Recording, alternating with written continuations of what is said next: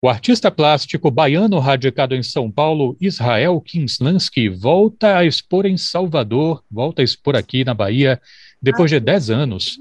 As Bacantes bebe da tragédia grega para reunir 60 esculturas 40 em bronze, 20 em cerâmica, ocupando dois andares do Palacete das Artes a partir desta terça-feira. Curadoria de Heloísa Helena Costa, com participação do próprio Israel Kinslansky, com quem eu converso agora. Israel, muito obrigado por atender a Educadora FM. Boa tarde.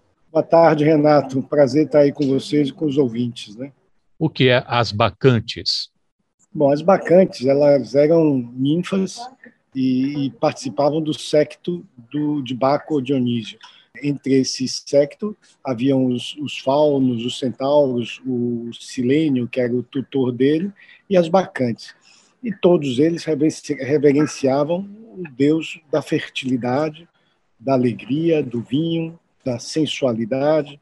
Essas mulheres, especialmente, eram mulheres é, é, que se tornavam, quando envolvidas, porque muitas delas eram mortais que eram levadas por Baco para os, as cerimônias, né, que se chamavam bacanais, e que, e que possuíam poderes imensos, né, não só é, místicos, mas físicos também.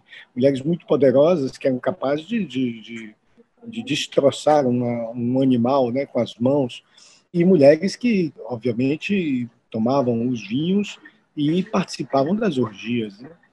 São essas as bacantes mitológicas. Agora, as bacantes da exposição, o, mesmo próprio Baco que aparece na exposição, é uma versão, é uma das N versões que existem desse mito. Né?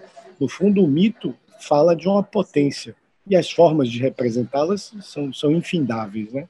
É, queria entrar ainda um pouco nessa questão temática, Israel, porque a forma como as mulheres são representadas nas tragédias gregas vem sendo discutidas não é de hoje, mas eu tenho uma impressão, e essa minha impressão pode ser coisa da minha ignorância, viu? Mas eu tenho uma impressão de que aqui na Bahia houve alguns capítulos de maior destaque de uns tempos para cá, nessa forma de discutir a representação da mulher na tragédia. Por exemplo, entre 2018 e 2019, a gente, a gente teve aqui na Bahia pelo menos dois espetáculos que questionaram o lugar de Medeia como a mulher que enlouquece, que é culpada. Né? Teve Memórias do, do Mar Aberto, da Letícia Bianchi, Medeia Negra, que já tem uma abordagem racial, a direção foi de Tânia Farias. E você, Israel, foi bebê da tragédia de Eurípedes, para se inspirar nas mulheres que faziam parte desse secto seduzido por Baco. Por que é que elas, em particular, chamaram a sua atenção? Bom, só tocando aí na questão da Medeia, a Medeia é um mito que percorre muitos, muitos mitos, né? E a loucura dela inicia efetivamente quando ela é traída por Jazão, o Jazão com que ela faz a, a ela viaja com os argonautas, né, para buscar os, o velo de ouro.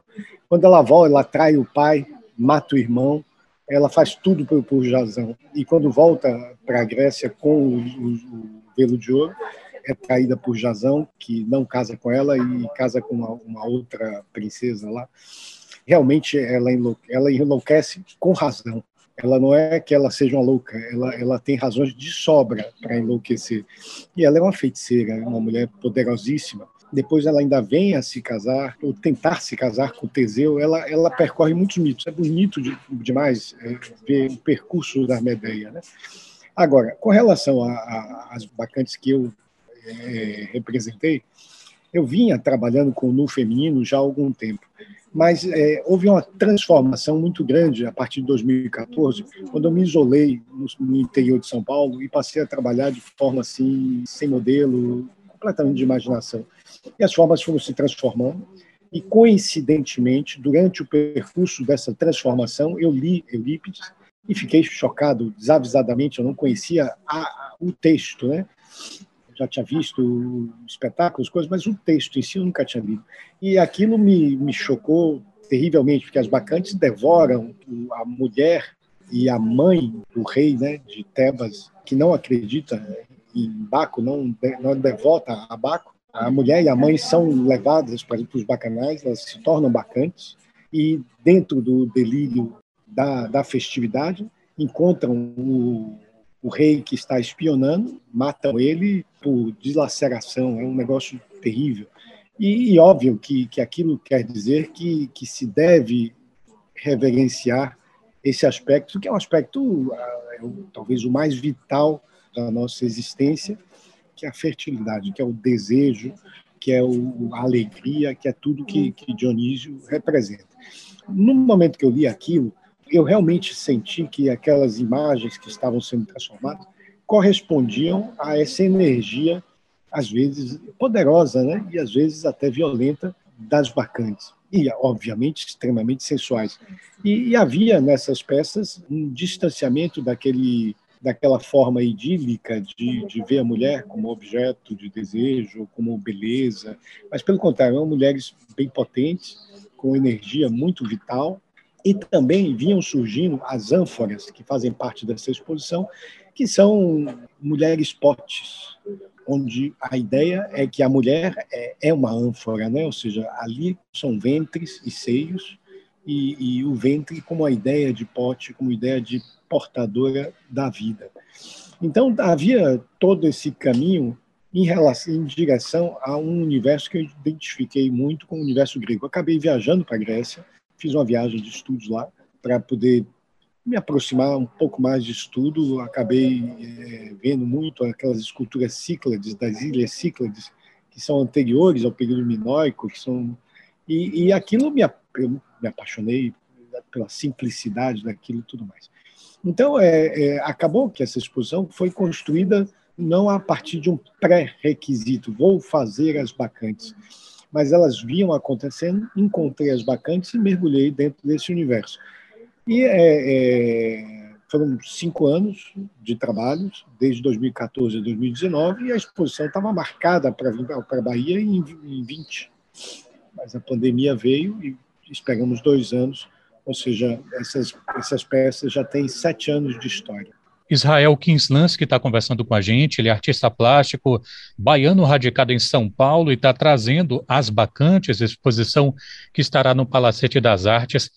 Eu estou aqui me perguntando, Israel, se seria uma forçação de barra minha dizer que a liberdade, talvez, uma liberdade formal, é, não sei se seria esse o termo, seria uma coisa cara para sua trajetória. Não só porque eu vi um vídeo uma vez seu é, dizendo que, que não tinha feito um curso propriamente né, nessa sua trajetória de formação, embora você tenha, assim, uma, uma, uma, uma relação acadêmica, né, você teve, é, por exemplo, o contato com José Antônio Van Acker, enfim, mas você teve uma, digamos, uma formação que me parece muito mais livre, e aí, agora você me falando que em 2014 passa a trabalhar sem ter modelo, sem um modelo nu, né? fazer das formas da sua imaginação.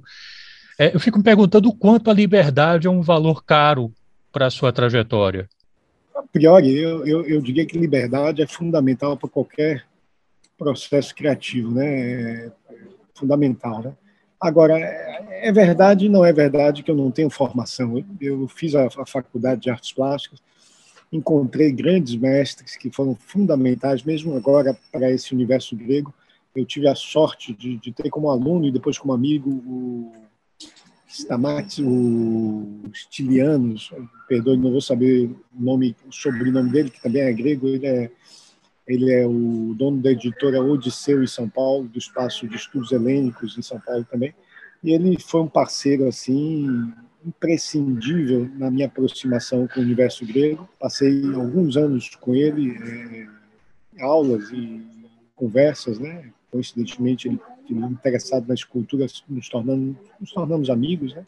Porém, realmente, eu, eu acho que a, o percurso do artista, ele, eu acho que não só do artista, mas de um modo geral, ele passa por um período de formação, onde, onde é necessário dominar as não tem aquela, aquela, aquela liberdade maior que você vai adquirir com o tempo, e depois você já, já tendo experimentado, já tendo tudo, não. Você realmente aí se dá mais, mais espaço para essa liberdade. Agora, existem muitos grandes artistas que já, desde cedo, são muito libertários, são muito. Não foi o meu caso. No meu caso, eu realmente eu, eu eu, eu, como tenho muito interesse pela figuração, levou muitos anos até dominar a figuração. Figuração, hoje em dia, não é mais uma escola que você aprende com facilidade, um ensino ainda muito acadêmico, que não é um ensino que justamente leva a pessoa à representação de um corpo mais independente. Então, levou muito tempo para dominar a modelagem, a fundição, os processos técnicos de, de, de escultura. Então, é, realmente é um universo que, por exemplo, aqui em Salvador, eu sou daqui de Salvador, falando mal daqui não, mas a gente aqui tem um limite muito grande nessa questão técnica, né? De, de mesmo cerâmica, que é uma coisa tão próxima da nossa cultura, ainda falta muito para a gente desenvolver tecnicamente, né? Fornos de, de muitos tipos, argilas nós temos uma terra aí com tanta argila de qualidade não temos uma fábrica aqui de argila artesanal, de argila artística. Né? Então, as pessoas aqui de São Salvador compram argila de São Paulo ou do Rio. Então, levei um período, eu diria aí, ó, para lá, uns 20 anos, certamente, 20 anos que foi uma luta. Tanto que eu acabei indo para a Europa, acabei fazendo os cursos de fundição na França, montei o Centro Técnico de Fundição Artística com o Senai de São Paulo, para desenvolver aqui no Brasil uma fundição de qualidade. Foi um processo muito longo de formação.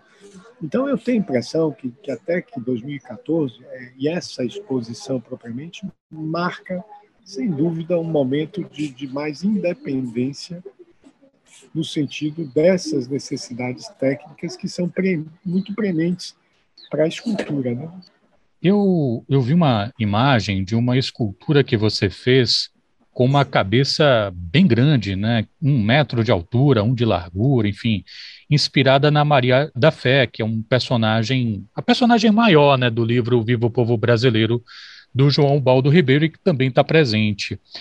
Queria entender como é que se processa na sua obra a relação entre escala da obra e expressividade que você busca alcançar. É, é uma boa pergunta, viu, Renato? Bom, primeiro vamos, vamos falar de literatura, né? Bom, Viva o Povo Brasileiro devia ser obrigatório, mas não para estudante. O cara aí fosse, sei lá, votar, tinha que, tinha que ter uma lei que a partir dos 30 anos o cara tinha que ter lido João, é, esse livro. É um negócio assim tão maravilhoso, aquela, aquela obra do, do Perdível, imperdível implacável, né? E eu também dei a sorte de estar lá fazendo minhas bacantes e, pumba, foi a hora de eu ler esse livro. E aí não teve onde escapar, né? Aquilo ali é um negócio, né? E aí eu transformei uma das, das cabeças das bacantes na da fé. Bom, agora com relação a, a, essa questão do tamanho, realmente, eu acho que existem artistas, personalidades, né? Então tem gente que realmente se realiza no, no micro, no, no espaço pequeno, etc. Então, eu sempre, naturalmente, desde faculdade, quando eu pintava, né, sempre me, me expressava ampliando espaço. Começava a pintar, o papel estava pequeno. Começava a fazer na tela, a tela estava pequena. E a coisa sempre vai, de alguma forma, crescendo, não pensado também. E aí é, é, a escultura também foi desse processo. E eu achei o tamanho, essas, essas cabeças, tem duas aqui dessas maiores, é uma delícia de fazer, né? um prazer imenso e, e o impacto que a gente tem de, de estar perto disso também é muito impressionante. Eu agora estou planejando fazer uma um pouco maior, só que eu preciso fazer isso num jardim. Fazer num jardim, não só colocar num jardim. Né? Mas fazer num espaço que promova essa relação já desde o começo, porque senão você fica muito. Então, logo, logo, se Deus quiser, vou fazer novas. Agora, realmente, é, essa coisa da dimensão participa demais né, da expressão da obra. Né? Eu tive o prazer de conversar aqui com Israel Kinslansky, ele que é artista plástico e está expondo 60 trabalhos em bronze e também em cerâmica, sobretudo em bronze, nos dois andares do Palacete das Artes, a partir desta terça-feira, é a exposição As Bacantes. Israel, muito obrigado pela gentileza de falar à Educadora FM. Saúde para você e para os seus. Renato, muito obrigado a você, obrigado aos ouvintes, espero todos aí na, na, aqui no Palacete, dia 12, a partir das 19 horas. Estamos aqui recebendo a, a todos os amigos para essa festa. Né? Muito obrigado, Renato.